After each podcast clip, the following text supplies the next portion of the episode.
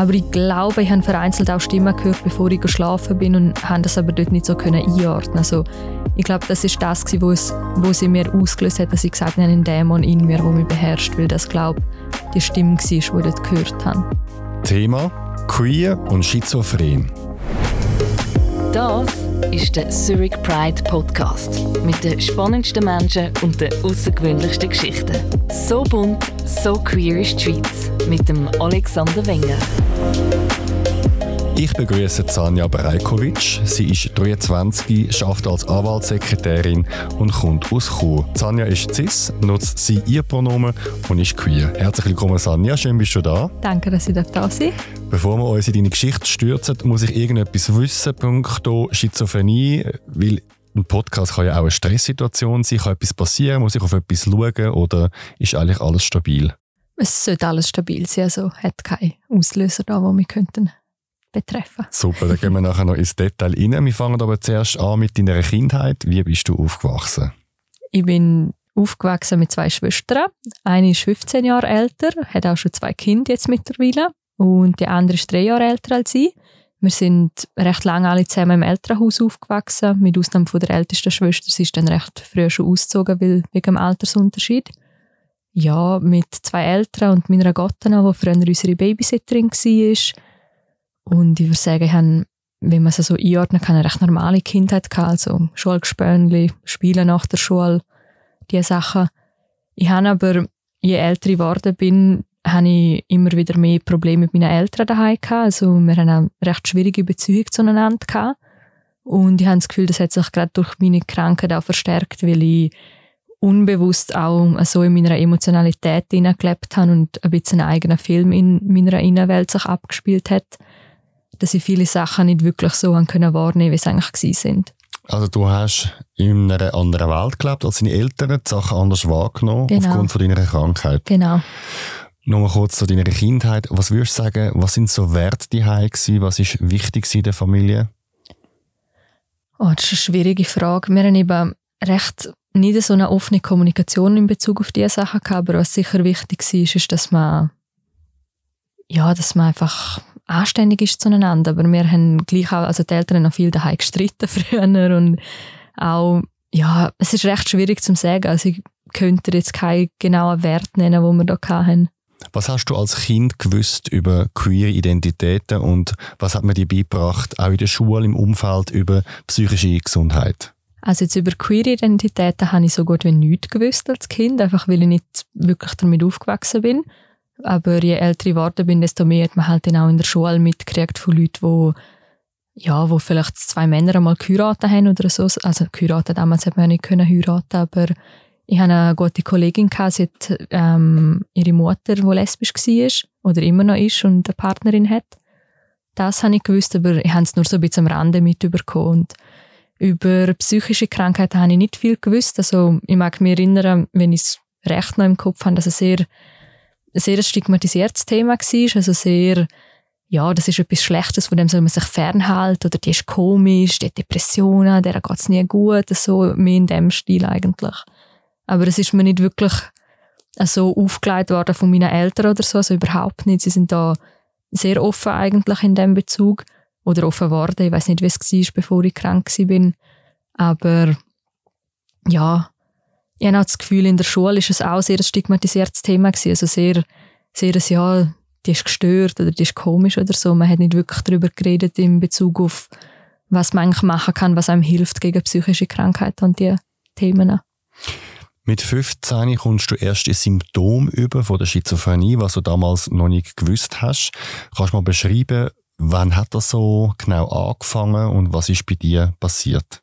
Also das hat angefangen, nachdem eine gute Freundschaft von mir zerbrochen ist mit einer Kollegin, wo, wo eine sehr intensive Beziehung zu ihr gepflegt haben. Und wir haben sehr toxische Beziehung zueinander gehabt, also mit Machtspielen untereinander. Und das hat sehr viel in mir ausgelöst, weil ich unbewusst auch sehr viele Wahnvorstellungen zu dieser Zeit hatte und mir so ein bisschen in den Wahn gesetzt haben, dass das jetzt ein Spiel ist, wo wir miteinander haben und dass ich das irgendwie gewinnen muss oder so. Und wo sie dann sich entschieden haben, um das Ganze zu beenden, ist es für mich ein sehr großer Trigger gewesen, einfach weil ich das Gefühl hatte, ich habe mich mega von ihr abhängig gemacht und dass ich eigentlich, wenn ich mit ihr etwas, wenn ich es mit ihr gut kann, ist alles gut gewesen, aber wenn ich es nicht mit ihr gut kann, ist alles schlecht gewesen. Und so hatte ich eigentlich sehr einen Achterbahnlauf in meinem Leben, weil wir halt ständig gestritten haben und uns dann wieder versöhnt haben und immer so weiter für etwa zwei Jahre insgesamt. Und wo es dann aber definitiv vorbei war, bin ich dann, ja, äh, habe ich eigentlich der erste offizielle Ausbruch gehabt, würde ich so sagen, weil, also da, damals habe ich eigentlich noch gedacht, das sind Depressionen, weil sich viele auch so Symptome gezeigt haben, Lustlosigkeit, Antriebslosigkeit und sehr, sehr eine grosse Bedrücktheit und Traurigkeit. Aber ich würde sagen, es hat dann wirklich angefangen mit so Wahnvorstellungen im Sinn, also ich habe sehr viel fremdgestörte Gefühle erlebt. Ich habe das Gefühl, ich habe einen Dämon in mir, der irgendwie bestimmt, was ich sage oder mache. Also so habe ich es meinen Kolleginnen damals beschrieben und ich habe auch viel, ich habe auch vielfach gesagt oder das Gefühl gehabt, dass wenn ich etwas mache, also was ich viel kann, ist so Gedanken in meinem Kopf und dann habe ich gewusst, okay, das sollte ich einfach nicht machen, das gibt keine gute Reaktion bei meinem Gegenüber. Aber dann habe ich wie in dem Moment ihnen nichts können machen, um dem widersetzen und haben es dann trotzdem gemacht. Also habe ich so in dem Sinne eigentlich das Gefühl, ich habe nicht wirklich die Macht über mein eigenes Geschehen und mein eigenes Handeln. Wie muss ich mir Wahnvorstellungen vorstellen? Weil wir haben ja alle Augen, Nase, Ohren, Haut, ähm, eine Zunge und wir nehmen alles durch unsere Brille wahr. Wie ist das bei der Schizophrenie und wieso kannst du zum Beispiel heute im Nachhinein sagen, das ist jetzt eine Wahnvorstellung die nicht gestummen hat, sozusagen? Das ist eine sehr spannende Frage, weil früher habe ich das nicht können unterscheiden. Also ich denke, gut beschreiben kann man es in dem Sinne, dass also wir haben ja alle eine Innenwelt und Gedanken und ich glaube, es kennt jeder Mensch, dass gewisse Gedanken, wenn man so ein bisschen in eine Spirale kommt oder so, sehr überzeugend können sein, auch wenn man vielleicht rational angeschaut oder rational betrachtet würde sagen, okay, das ist jetzt vielleicht nicht so ein sinnvoller Gedanke, also gerade zum Beispiel bei so Zwangsgedanken oder so Sachen, also Gedanken, die sich einem aufdrängen, wo man nicht denken will. Und bei der Wahnvorstellung ist es recht ähnlich, also man, ist, man hat eine Vorstellung in seinem Kopf, also jetzt gerade zum Beispiel, was ich jetzt auch viel kann, ist so in paranoider Sicht, wenn ich so im Bus bin und dann steigt jemand bei der gleichen Haltestelle aus, dass ich das Gefühl habe, okay, der verfolgt mich jetzt und bringt mich um oder so etwas, wo ich eigentlich rational gesehen genau weiß, okay, die Chancen, dass das passiert, sind ziemlich gering. Aber es fühlt sich in dem Moment sehr real an, weil, weil man wie nur das hat, weil man so in sich lebt und das Gefühl hat, das ist jetzt so echt und alles andere kann einfach nicht stimmen. Hast du auch Stimmen gehört damals? Mit 15, ich kann mich nicht gut daran erinnern, weil ich das Ganze sehr verdrängt habe damals. Aber ich glaube, ich habe vereinzelt auch Stimmen gehört, bevor ich geschlafen bin und habe das aber dort nicht so einordnen. Also ich glaube, das ist das, wo, es, wo sie mir ausgelöst hat, dass ich gesagt habe, einen Dämon in mir, der mich beherrscht, weil das, glaube die Stimme war, die ich dort gehört habe. Wie muss ich mir das vorstellen? Das heißt, du, du hast eine Diskussion mit deiner damals besten Freundin und dann hast du wie eine innere Energie oder Macht, wo dir destruktive Ideen gibt, was du in dieser Situation machen kannst. Genau, genau. Also es ist etwa so gewesen. Sie haben zum Beispiel also ein gutes Beispiel ist, ähm, in der Zeit, wo das Ganze schon ausgebrochen ist und wo es mir nicht gut gegangen ist, hatte ich andere Freundinnen, gehabt, die sehr gut zu mir geschaut haben und sehr für mich da sind. Und dann haben wir einmal abgemacht zu einer Party am Abend und ich habe mir ganz fest vorgenommen, zum keinen Ausbruch an dieser Party, also zum einfach normal funktionieren und nichts Außergewöhnliches machen. Und dann hatte ich aber so einen Gedanken gehabt, dass ich mich doch einfach auf den Boden schmeißen und anfangen zu brüllen. Und ich habe eigentlich gewusst, okay, nein, das macht nicht viel Sinn in der Öffentlichkeit und meine Freundinnen wären vielleicht überfordert und es wäre destruktiv für alle Beteiligten. Aber wo wir dann dort gegangen sind, habe ich dann genau das gemacht, obwohl ich es eigentlich nicht machen wollte. Und es ist dann wirklich auch so rausgekommen, dass alle einfach überfordert waren und niemand hat gewusst, wie genau mit der Situation soll umgehen Kannst du es im Körper situieren, von wo das kommt? Ist es etwas, wo in deinem Kopf ähm, stattfindet oder fangen einfach deine Beine einknicken an dieser Party und du liegst am Boden und fängst an brüllen? Das ist eine gute Frage. So genau habe ich es mir selber noch nicht überlegt. Ähm, einfach auch, eben, weil ich die ganze Zeit sehr verdrängt habe. Also ich habe auch viele Erinnerungen, die sehr schwammig sind von dieser Zeit. Also gerade jetzt auch beim zweiten Ausbruch dann. Ähm, ja, ich würde sagen, es ist mehr im Kopf drin. Also ich habe nicht das Gefühl, dass dann irgendwie mein Körper gerade gerade abschaltet und ich nichts dagegen machen kann, sondern es ist mehr mein Kopf, der mich zu etwas zwingt, wo ich eigentlich nicht möchte machen. Was hast du in dem Moment gedacht, was mit dir los ist? ich habe vielfach habe ich das Gefühl gehabt, etwas passiert mit mir, wo nicht ganz stimmt. Ich habe aber dort in dem Moment sehr Mühe damit gehabt, um Hilfe anzunehmen. Also ich habe zwar zulassen, dass meine Freundinnen für mich da sind, aber wo sie dann vorgeschlagen haben, dass ich auch professionelle Hilfe in Anspruch nehme, hat sich dann der paranoide Teil von meiner Schizophrenie gezeigt und ich das Gefühl, nein, das würden meine Eltern niemals zulassen und dann hätte ich nur noch mehr Druck und Stress daheim, obwohl das eigentlich gar nicht so gewesen wäre. Also ich denke, meine Eltern wären da sehr offen gewesen. Also jetzt gerade, wo ich dann ihre Reaktion mitgekriegt habe, wo, wo sie es dann effektiv mitgekriegt haben, ein paar Jahre später. Und ja, ich bin, ich bin einfach nicht wirklich parat gewesen, um dort schon etwas zu ändern. Ich, dann einfach, ich mag mich noch erinnern, dass es mir dann einfach vom einen Tag auf den anderen besser gegangen ist. Also ich bin dann einfach aufgewacht und plötzlich ist es mir besser gegangen und ich habe das dann einfach so angenommen und gefunden, ja, jetzt ändere ich mein Leben und jetzt ist alles gut, aber was mir halt dort nicht bewusst war, ist, dass ich es total einfach verdrängt habe und dass es irgendwann halt hätte müssen wieder vorkommen. Ich bin vorab recherchieren zum Thema Schizophrenie und mich hat es eben auch Wunder genommen, was die Wissenschaft und die Psychologie dazu sagt und ich gebe eine kurze Zusammenfassung. Also Schizophrenie ist eine psychische Störung und man schätzt, dass ungefähr 1% der Menschen davon betroffen sind. Symptome sind Wahnvorstellungen, zum Beispiel Verfolgungswahn, Halluzinationen und am meisten bekannt sind bei den Halluzinationen Stimmen, die man hört, aber wir haben ja fünf Sinn und Halluzinationen können über alle Sinne ähm, laufen. Also auch über die Augen, die Nase, äh, über die Zunge oder über die Haut. Also überall, wo man Sinn dort wahrnehmen. Ein weiteres Symptom von der Schizophrenie ist ein verminderter Gefühlsausdruck, also wenig Gefühl, wenig Körpersprache, wenig Bewegung. Ähm, in der, im Körper. Dann die Spracharmut, also wenig Dialog, wenig Gespräch. Wenig Freude an Sachen und wenig Interesse an sozialem Austausch. Dazu kann sein wirre Sprache, also dass Leute reden und der Inhalt macht keinen Sinn, oder auch wirres Verhalten, also wie zum Beispiel vorher, dass sie in dieser Disco einfach am Boden liegen und ähm, brüllen. Die Ursachen der Schizophrenie sind bis heute nicht bekannt. Man vermutet aber, dass einerseits die Gen, also die Veranlagung, eine Rolle spielt, die Umwelt und Einflüsse, die die Menschen haben. Was man aber herausgefunden hat, ist, dass Kiffen in der Jugend das Risiko für Schizophrenie erhöhen. Schizophrenie ist nicht heilbar, es gibt aber Medikamente, wo das Ganze eindämmen, also sedieren, sofern sie die betroffenen Personen einnehmen. Weil teilweise gibt es keine Krankheitseinsicht und kein Verständnis dafür, wieso Leute die Tabletten sollten nehmen was von diesen verschiedenen Symptomen oder ähm, Sachen, die ich jetzt gesagt habe, haben jetzt auf dich auch zugetroffen? Was hast du auch erlebt oder was vielleicht auch nicht? Ähm, also was ich vor allem erlebt habe, sind Halluzinationen, also sei es jetzt akustisch oder auch visuell. Also ich habe beim zweiten Ausbruch dann sehr viel Stimmen gehört, also eigentlich Tag und Nacht durchgehend für einige Zeit. Und visuell dann, also ich habe es jetzt nicht so gehabt, dass ich in einem Raum bin und ich sehe einen Menschen, der jetzt dort hockt, wo es nicht gibt, sondern ich habe es vielfach so gehabt, wenn ich in die Ferne geschaut habe oder Menschen von weitem gesehen haben, dass sie genau gleich aussehen wie jemand, den ich kenne und dann erst, wenn sie dann näher kommen oder wenn meine Augen sich dann wieder an die Situation gewöhnt haben, dass sie dann merken, dass es eigentlich eine komplett fremde und andere Person ist. So habe ich es zum Beispiel erlebt. Was ich auch hatte, sind so wirre Gespräche, wirre Gedanken, wirres Verhalten. Also jetzt gerade, wo ich den Kolleginnen und Freunden davon erzählt habe, ist es vielfach so gewesen, dass die mich mega verwirrt angeschaut haben, mega perplex und mega überfordert und wahrscheinlich die Hälfte von dem, was ich geschnarrt habe, überhaupt keinen Sinn ergeben hat.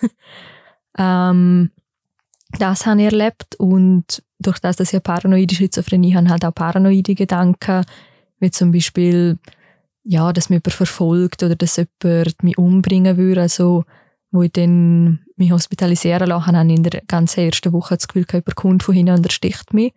Oder die erste Nacht habe ich zum Beispiel im Fernsehraum übernachtet, weil ich das Gefühl habe, meine Zimmernachbarin würde mich erwürgen in der Nacht. Einfach weil sie nicht so eine gute Reaktion darauf geht, dass sie jetzt eine neue Zimmernachbarin hat. Ja, diese Sachen habe ich ja so erlebt. Was ich weniger erlebt habe, sind jetzt so Spracharmut oder körperfremde Gefühle oder Körpereinschränkungen. Das habe ich eigentlich sehr wenig erlebt oder eigentlich gar nicht. Ja, also bei mir ist es wirklich mehr auf dem Spektrum Halluzinationen, Wahn, Genau. genau. Was noch wichtig ist bei all diesen Diagnosen, es müssen nicht immer alle Symptome zutreffen. Es, es genügt einfach einen Teil von diesen Symptomen zu haben. Genau. Da habe ich jetzt gerade viele verschiedene Fragen, es gehen so viele Sachen durch den Kopf. Wenn wir mal anfangen, ähm, bei den, bei den Gesprächen oder bei den Virengesprächen, die du hast, bist du in diesem Moment, in dieser Situation, hörst du dich selber und merkst du, dass die Sätze wie keinen Sinn machen? Ja, es ist jetzt sehr schwierig zu erklären, weil ich halt auch, also ja, in diesem Moment drin ist man halt auch in einem Zustand, also was ich vielfach kann, ist eine Psychose gewesen. Also es ist ein Zustand, wo, wo man die Realität nicht mehr von dem kann unterscheiden, was in deinem Kopf passiert. Und ich habe vielfach nicht so starke Erinnerungen an die Psychose, weil ich das vielfach so beschreibe, wie wenn man ganz stark betrunken war und nachher ein Blackout hatte. Aber ich kann mich an eine Situation erinnern, da bin ich in einem Restaurant mit einer guten Kollegin und habe ihr ein bisschen erzählt von, von meinen Gedankengängen und was gerade so passiert in meinem Leben. Habe ihr aber nicht sehr aktiv erzählt, dass es mir schlecht geht und in dem Moment habe ich mega gemerkt, dass ich mich sehr in die Situation reinsteigere. Also ich könnte jetzt nicht mehr den Inhalt wiedergeben von dem Gespräch, das wir hatten, aber ich weiß, dass ich in dem Moment gemerkt habe, dass das, was sie sagen, keinen Sinn ergibt. Und auch anhand von ihrer Reaktion, von ihrer Mimik und Gestik habe ich gemerkt, dass, dass sie wahrscheinlich sehr verwirrt war aufgrund von dem, was ich gerade sage. Spürst du dann auch Anzeichen, wenn sogar ein Schub kommt, oder ist das wie ein Schalter, der plötzlich umgeschaltet wird im Kopf? Also jetzt momentan erlebe ich die Symptome ja nicht mehr wirklich. Ähm, ich habe es die, wenn ich schlafen gehe, dass ich einfach noch ein bisschen Stimmen höre, aber es ist halt anders als früher, weil ich jetzt weiß, was es ist und dementsprechend macht es mir auch keine Angst und ich kann sagen, okay, es nervt mich jetzt vielleicht, aber ich weiß, was es ist. Aber früher, durch das, dass ich halt nicht gewusst habe, was es ist und es nicht können von der Realität unterscheiden, beziehungsweise ich habe schon gemerkt, dass die Sachen in meinem Kopf sich abspielen. Also ich habe gewusst, dass die Stimmen nicht, nicht andere auch hören können und dass es wirklich nur in meinem Kopf ist, aber ich würde jetzt nicht sagen, es ist wie ein Schalter, der umgelegt ist, weil ich halt damals, also jetzt beim zweiten Ausbruch meine ich, bin ich wirklich zwei, drei Monate eigentlich in so einem Durchzustand gewesen, also wo ich eigentlich wirklich jeden Tag mehrere Psychosen erlebt habe. Und es ist nicht wirklich ein Schalter, es hat zum Teil ähm, Trigger gegeben, also Reizüberflutung ist ein großer Trigger gewesen, wenn ich jetzt in einem Raum war, wo viele verschiedene Geräusche oder Akustik oder Gespräche ab, sich abgespielt haben, das hat mich sehr belästigt. Und durch das hätte dann so eine Psychose oder so ein Zustand können ausgelöst werden Du hast vorher erzählt, dass du Angst gehabt hast in der Klinik, dass deine Zimmernachbarin dich ähm, erwürgt. Genau. Gibt es einen Grund, warum es zum Beispiel genau Erwürgen ist? Also hast du vielleicht irgendeinen Krimi gesehen am Abend vorher und geht das in dein Unterbewusstsein oder hast du keine Ahnung, woher sozusagen dein innere Fantasiezentrum die Geschichte erfindet? Das ist eine mega spannende Frage. Also ich habe das Gefühl, es ist ein bisschen beides. Also zum Teil sind es mega zufällige Angstzustände, also mega zufällige Szenarien auch, die sich im Kopf abspielen.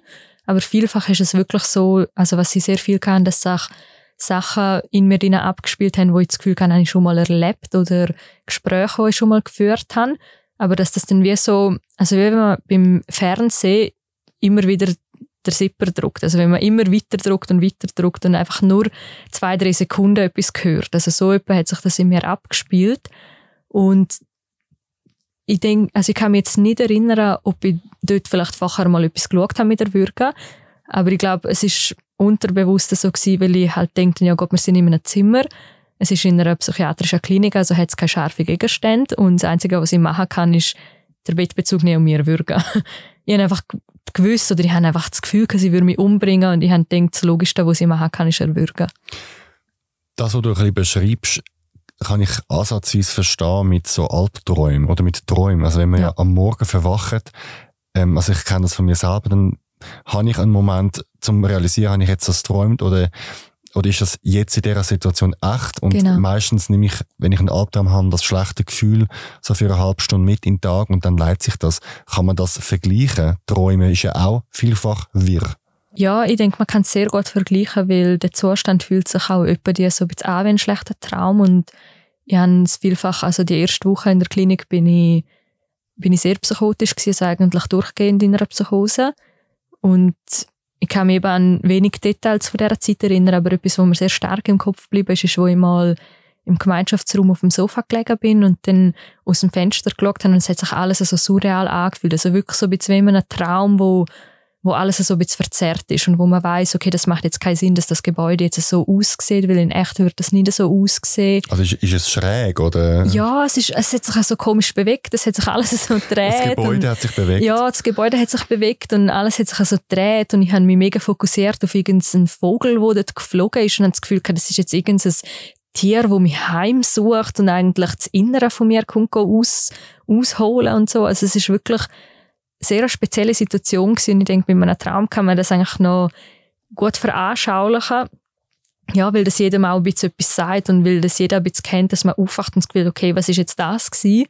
Und für mich ist es auch ähnlich gewesen, einfach, dass ich gewusst habe, ich träume jetzt nicht und ich bin wach. Aber ich zum Beispiel viel in der ersten Woche, wo ich dort war, bin ich etwa alle zehn Minuten gefragt, ob sie mir Fieber messen können weil ich das Gefühl hatte, es kommt vielleicht auch von Fieberzuständen, aber ich habe effektiv nie Fieber gehabt. Also. Die Stimmen, wie muss ich mir das vorstellen? Sind das Stimmen, wo du gleich laut hörst wie echte Stimmen? Haben die Stimmen ein Geschlecht? Ähm, sind es bekannte Stimmen, unbekannte Stimmen? Haben die einen Tonfall? Ja, es ist alles mega wirr durcheinander gewesen. Also ich hatte zum Teil bekannte Stimmen gehabt und von Gesprächen, die eben zum Teil schon sich abgespielt haben, wo, wo mir dann immer wie so nachgehalt sind im Kopf. Ähm, es sind aber auch sehr viele unbekannte Stimmen gewesen. Es ist auch Englisch, Deutsch, Kroatisch durcheinander gewesen, also halt die drei Sprachen, die ich spreche. Ähm, vielfach sind es auch Lüter als echte Stimmen, also als Stimmen um mich herum, also wie, wie wenn dir jemand was ins Ohr schreit oder so. Ähm, sehr viel hatte ich es gehabt, dass es einfach so ein wildes Durcheinander war. Also wirklich so, wie wenn man jetzt ins lautes Kaffee in eine laute Bar hockt und alle um die herum reden, aber du hörst nicht wirklich, was sie sagen. Weil haben vielfach nicht können, nicht können ein Gespräch daraus ableiten oder sagen, was sie jetzt sagen. Aber was, was ich vielfach kann, ist eben so das Durcheinander, wo ich nicht wirklich mitgekriegt habe, was die Stimmen sagen. Aber wir das Gefühl gespürt haben, also es sind vielfach streitende Stimmen gewesen. Also zum Beispiel zwei, drei, vier, fünf Personen, die sich miteinander aktiv streiten aber ich habe nicht mitgekriegt, um was es geht. Aber ich habe wie das negative Gefühl dann absorbiert durch das. Du hast erzählt, dass du paranoide Zustände hast, dass du das Gefühl hast, man verfolgt dich, man will dir etwas Böses. Genau. Jetzt, so wie ich das verstanden habe, ist ja nachher nie etwas passiert. Ja. Gibt es da nicht eine Art, wie soll ich dem sagen, Lerneffekt im Sinne von, meine Stimme hat sich getauscht? Oder warum kommen denn die Stimmen immer wieder, wenn ja nie das eintrifft? Also im Nachhinein ja, hat es das sicher gegeben, aber in dem Moment drin habe ich nie können sagen, ja, schau, es passiert nicht, weil auch die Pflege Pflegepersonal und alle, die haben mir immer gesagt, schau, das ist nicht realistisch, da kann dir wirklich nichts passieren. Und das hat mir eigentlich nur noch mehr Paranoia gegeben, weil ich denke, ja Gott, die beschwören sich jetzt auch noch gegen mich und die wollen jetzt auch noch mir etwas Böses. Und sie stecken unter einer genau, Decke. Genau, sie stecken alle unter einer Decke und wenn, wenn sich gegen mich verschwören und mir etwas antun. Und ja, es ist sehr schwierig zu beschreiben, weil in dem Moment drin, man ist so in einem Film, man kann das einfach gar nicht beschreiben, man kann gar nicht sagen, weil man hat, der rationale Teil vom Gehirn ist einfach abgestellt, also das kann man sich wie gar nicht vorstellen, es ist einfach, ja, es ist einfach eine andere Welt und man lebt in dem drin und hat das Gefühl, es passiert etwas. Und auch wenn man merkt, am nächsten Tag wacht man auf und merkt, okay, jetzt hat mich niemand erstochen, es kommt dann trotzdem wieder. Und es ist dann so real, dass man nicht kann sagen, okay, nur weil es gestern nicht passiert ist, passiert es heute auch nicht. Gibt es Triggerpunkte, wo ähm, so Sachen auslösen oder ausgelöst haben? Ja, also jetzt, heutzutage ist ein großer Triggerpunkt für mich, wenn ich Kopfschmerzen habe, weil ich damals in, beim zweiten Ausbruch sehr stark Migräne auch noch parallel zu dem hatte. Und immer wenn ich jetzt Kopfschmerzen habe, denke ich eigentlich, also bin ich wieder zurückversetzt in die Zeit und in die Psychose und dann kommen wir so unerwünschte Erinnerungen auf. Ähm, es ist aber nicht so, dass wenn ich jetzt Kopfweh oder eine Migräne habe, dass ich dann gerade wieder von Stimme höre oder so. Also so ist es überhaupt nicht. Ähm, es ist mir einfach dann ein unwohles Gefühl, das immer aufkommt. Und früher würde ich wirklich sagen, also der grösste Triggerpunkt ist wirklich Stress. Also das haben mir auch meine, meine behandelnden Ärzte, Ärztinnen immer wieder gesagt, dass dass ich einfach nicht darf zu viel Stress in einem zu langen Zeitraum ausgesetzt sein, weil das kann dann dazu führen, dass sich vereinzelte Sachen wieder zeigen und je nachdem, wie groß der Stresspegel halt ist, entsprechend größer sind dann auch die Symptome, die sich zeigen. Du hast erzählt, du hast verschiedene Ausbrüche gehabt. Ab wann ist bei dir die Diagnose Schizophrenie gekommen und ab wann hast du dir auch eingestehen da ist jetzt etwas, wo ich muss es behandeln muss? Ja, also die Diagnose habe ich gekriegt, wo ich in der Klinik war. Also was dazu geführt hat, ist eigentlich, dass ich aus dem Elternhaus ausgezogen bin, weil ich das dritte Lehrjahr im Glarnerland statt im Bündnerland verbracht habe. Und ich habe das Gefühl, wenn ich jetzt herzügle, dann kann ich all meine Probleme lösen. Und ich bin zu dieser Zeit sehr verstritten mit meinem Vater und habe das Gefühl, der Abstand tut auch gut und alles. Und ich denke, es hat auch gut getan, aber ich bin dann eben in sehr grosse Stresssituation hineingekommen, weil, weil ich beim Arbeiten eine stressige Situation hatte, die mich belastet hat und die Schule ist streng und dort zu dieser Zeit noch die Prosmatura gemacht und auch privat und hin und her reisen ständig von Graubünden und Glarus hat mich auch sehr belastet. Und dann haben sich eben die Symptome dann so angefangen zu zeigen und irgendwann habe ich mir dann einfach eingestehen, dass ich nicht mehr dort allein leben kann. Aber weil ich so in diesen Wahnvorstellungen war, habe ich halt auch das Gefühl, meine Familie würde mich da nicht unterstützen.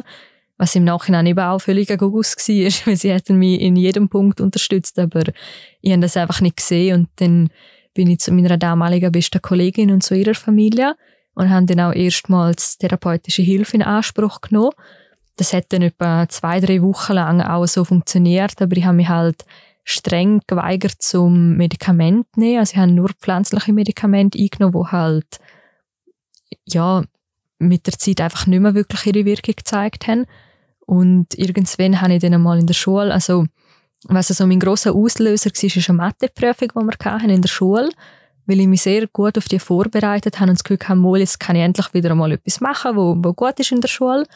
Und während der Prüfung hatte ich dann aber totale Halluzinationen, also akustisch, visuell und habe mich gar nicht konzentrieren und danach, dann nach der Schule bin ich zu einer Kollegin heimgegangen und habe dann dort einen totalen Zusammenbruch gehabt und habe ihr das alles erzählt und sie mich gefragt, was ich machen soll und dann habe ich ihr gesagt, sie soll da mit der psychiatrischen Dienst anrufen und schauen, dass ich heute noch dort das Zimmer überkomme.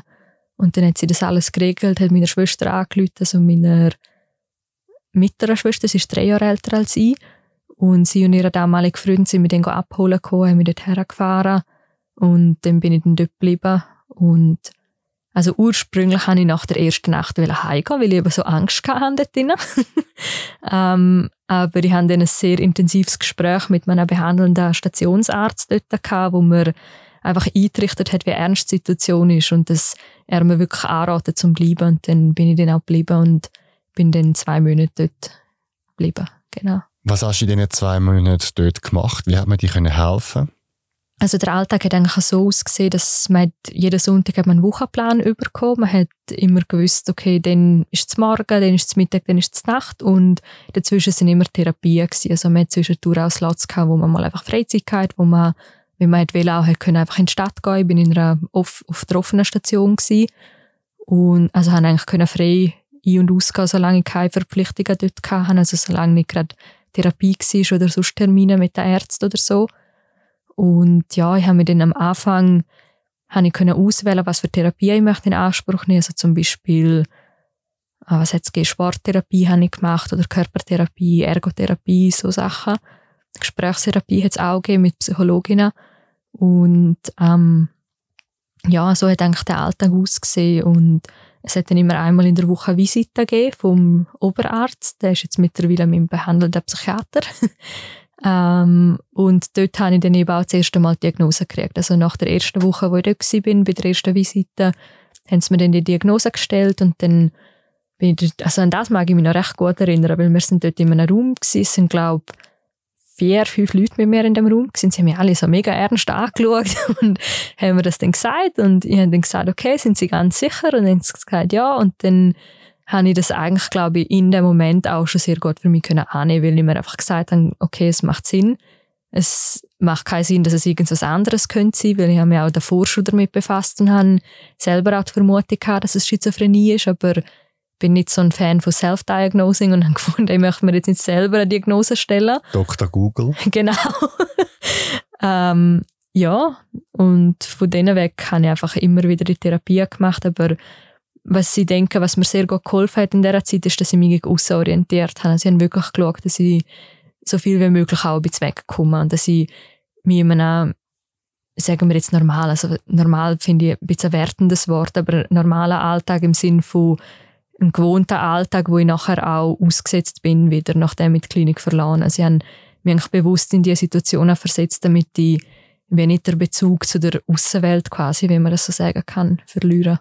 Was hast du dort für Medikamente bekommen in der Klinik und was, wie, welche nimmst du denn heute und wie helfen sie dir? Also am Anfang war es ein bisschen Ausprobieren, gewesen, bis man mal das gefunden hat, auf was man richtig reagiert.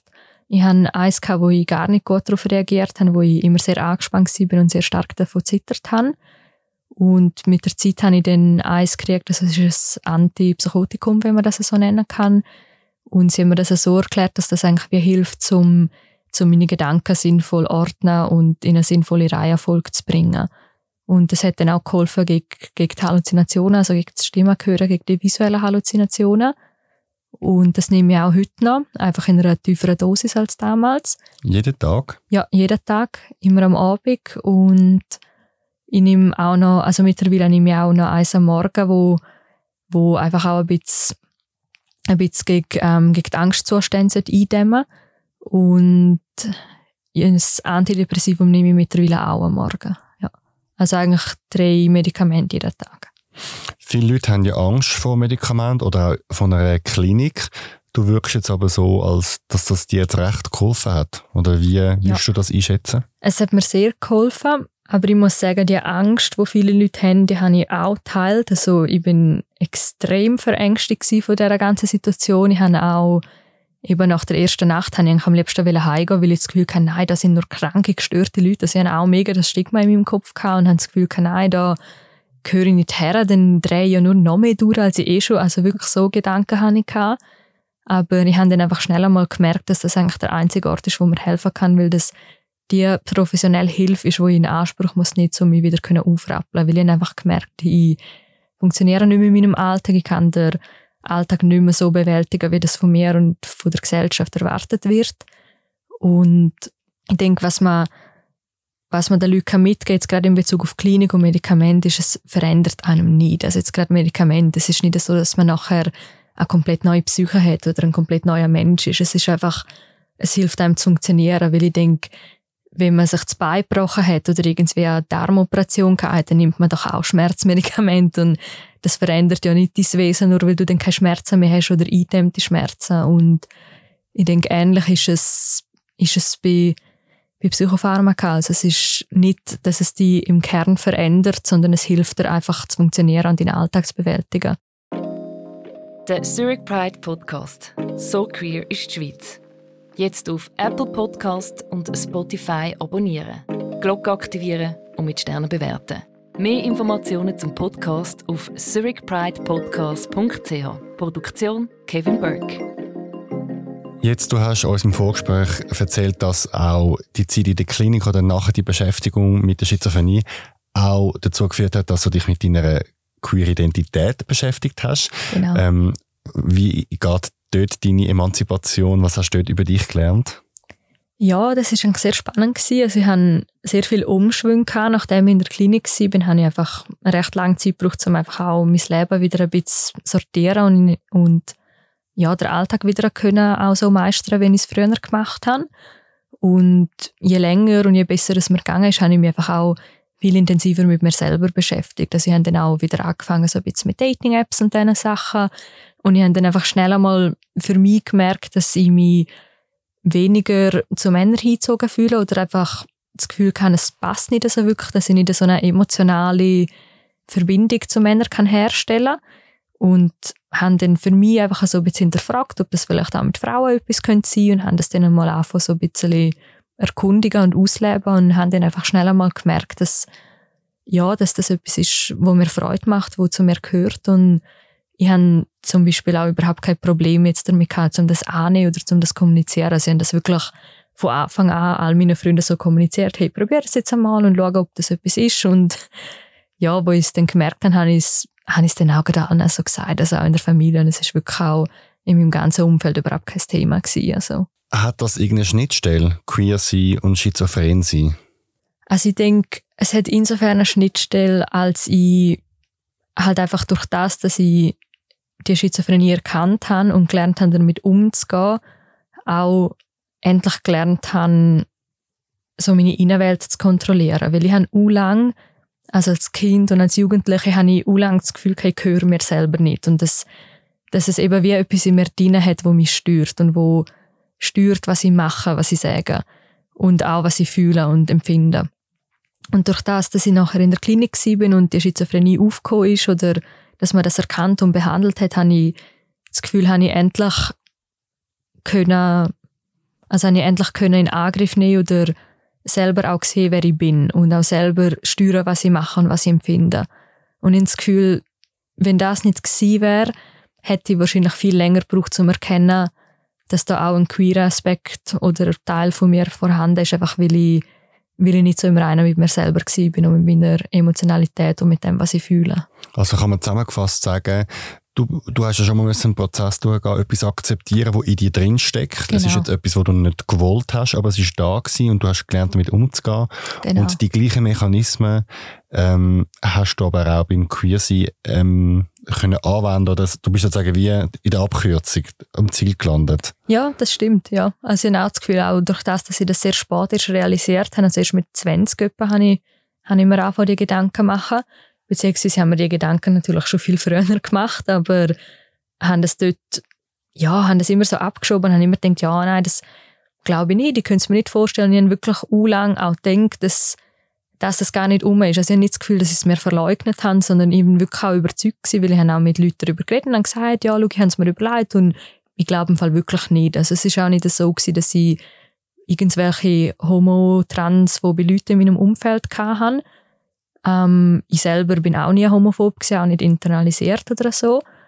Aber ich habe das Gefühl, eben wie du sagst, durch das, dass ich schon mal den Prozess durchgemacht habe, mit etwas ist in mir drin, wo ich muss lernen akzeptieren und annehmen, habe ich das Gefühl, ja, habe ich wirklich ein bisschen einen abkürzten Weg gehen Jetzt aus Studien weiss man, dass queere Menschen überdurchschnittlich mehr psychische Erkrankungen haben, aber es hat in der Regel mehr mit Depressionen und Angststörungen zu tun, was man auch verstehen kann, weil man hat viel Ängste in dieser Zeit oder man mhm. ist depressiv, weil man auch nicht zu sich kann stehen ähm, Wie würdest du sagen, gibt's, hat die queere Community, sofern man jetzt als das als Einheit darstellen, aber wir es jetzt mal aus der Einfachheitsgründen als Einheit darstellen, obwohl wir wissen, dass es nicht ist.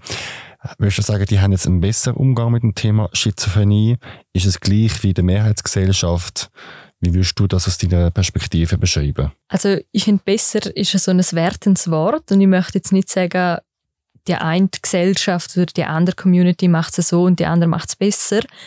Was ich aber sagen kann aus meiner eigenen Erfahrung ist, dass ich die Leute, die ich kennengelernt habe, sind sehr viele queere Leute in meinem Umfeld, aber auch sehr viele heterosexuelle Leute in meinem Umfeld. Und ich habe mehrheitlich gute Erfahrungen gemacht. Also jetzt egal, welcher Sexualität oder Geschlechtsidentität dass die Personen angehört sind, haben. Ähm, ich würde einfach sagen, dass die queeren Leute, die ich kennengelernt habe, denke ich, haben durch das, dass sie selber auch schon in einem Punkt sind, wo sie sich haben müssen hinterfragen und offen über Tabuthemen reden oder offen über Sachen reden, wo, wo es einem vielleicht nicht immer wohl dabei ist, weil man es vielleicht auch selber noch nicht so können annehmen habe ich das Gefühl, es ist einfach ein bisschen eine größere Bereitschaft oder größere Offenheit auch da, um über das Thema zu reden. Jetzt nochmal allgemein zum Thema Gesellschaft. Die Leute haben eher, glaube äh, Angst vor Schizophrenie. Ähm, da haben sicher auch Mediaartikel dazu beigetragen, wenn irgendjemand etwas Wirres macht, irgendeine Gewalttat, dann heisst, die Person ist schizophren gewesen. Ähm, das Wort ist ja schizophren, ist ja im Alltagsgebrauch, wenn irgendetwas ja. irr, irr ist oder nicht Sinn macht. Wie erlebst du den Umgang von der Gesellschaft mit deiner Krankheit? Also ich persönlich kann sagen, ich habe mega Glück oder bin mega dankbar, dass ich hauptsächlich gute Erfahrungen gemacht habe in der Gesellschaft. Also natürlich hat es Situationen gegeben, wo die Leute ein bisschen überfordert waren, jetzt gerade vielleicht beim Arbeiten, wo ich dann nach der Klinik wieder anfange zu arbeiten, wo niemand so recht gewusst hat, okay, wie geht man jetzt mit ihr um, was ist da passiert. Ähm, aber ich habe jetzt nie irgendwie Diskrimin Diskriminierung aufgrund von meiner Krankheit erlebt oder Beleidigungen oder so Sachen. Also da bin ich sehr dankbar dafür. Aber ich merke schon auch im Alltag, also jetzt gerade Leute, die es nicht wissen, also das Gefühl, bei den Leuten, die es wissen, die haben sehr einen bedachten Umgang damit und die sind auch bedacht in ihren Wörtern und würden jetzt sicher nicht das Wort Schizophren oder Schizophrenie als Schimpfwort ins Maul nehmen.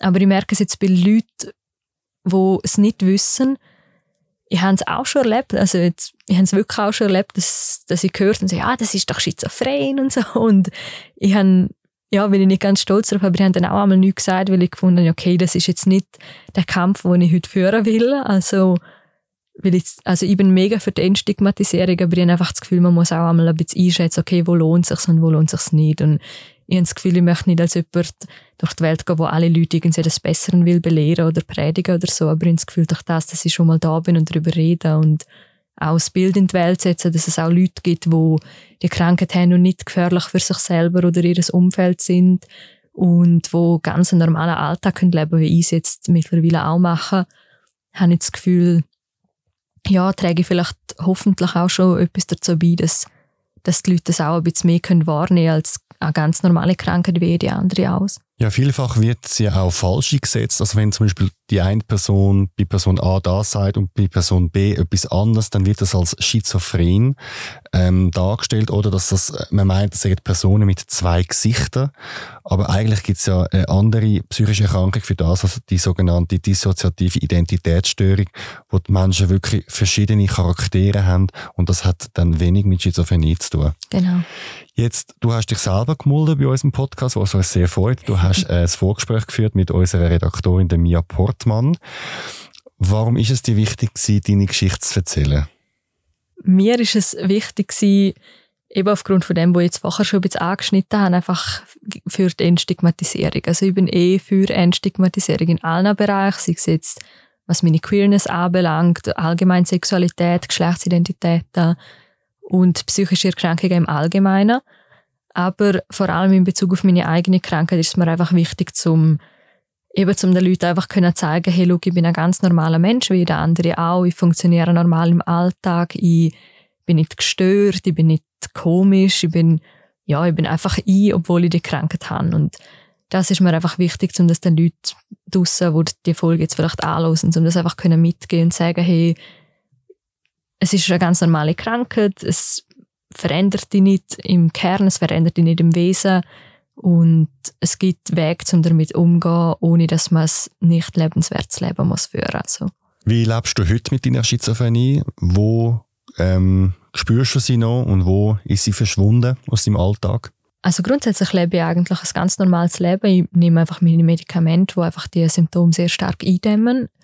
Ich habe keine bis sehr wenig Symptome heutzutage. Also was ich eben öppe die erlebe, ist, wenn ich, wenn ich jetzt zum Beispiel an einem Festival war, wie zum Beispiel bei der Zürich Pride oder so, wo viele Eindrücke auf mich einspielen, dass ich dann am Abend, wenn ich dann in meinem ruhigen Zimmer liege, dass ich dann ja, Stimmen höre, aber nicht in einem ominösen oder belastenden Rahmen, sondern mehr einfach in einem nervigen Rahmen, weil ich halt dann zehn Minuten länger habe zum Einschlafen.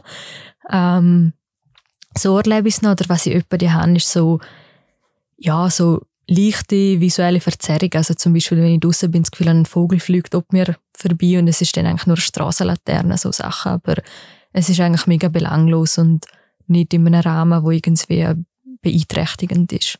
Was hast du noch für Wünsche und Ziele für dein Leben? Ach, es gibt sehr viele Sachen, die ich noch in meinem Leben möchte machen Aber ich denke, wenn ich es so zusammenfassen kann, ist mein größter Wunsch und mein größtes Ziel fürs Leben, um einfach ein Leben zu führen, mit dem ich kann sagen dass ich zufrieden bin. Und das kann variieren von Zeit zu Zeit. Also es kann vielleicht in fünf Jahren anders aussehen, als es jetzt aussieht. Aber mir ist einfach immer wichtig, dass wenn ich auf meinen Alltag schaue oder wenn ich auf mein Leben zurückschaue in fünf Jahren, dass ich einfach kann sagen hey, mit den Voraussetzungen und Herausforderungen, die ich in dieser Zeit hatte, bin ich zufrieden gewesen. Sanja, schön bist du da und hast deine Geschichte erzählt. Ja, danke vielmals, dass ich kommen Menschen, Geschichten, Emotionen. Das ist der Zurich Pride Podcast.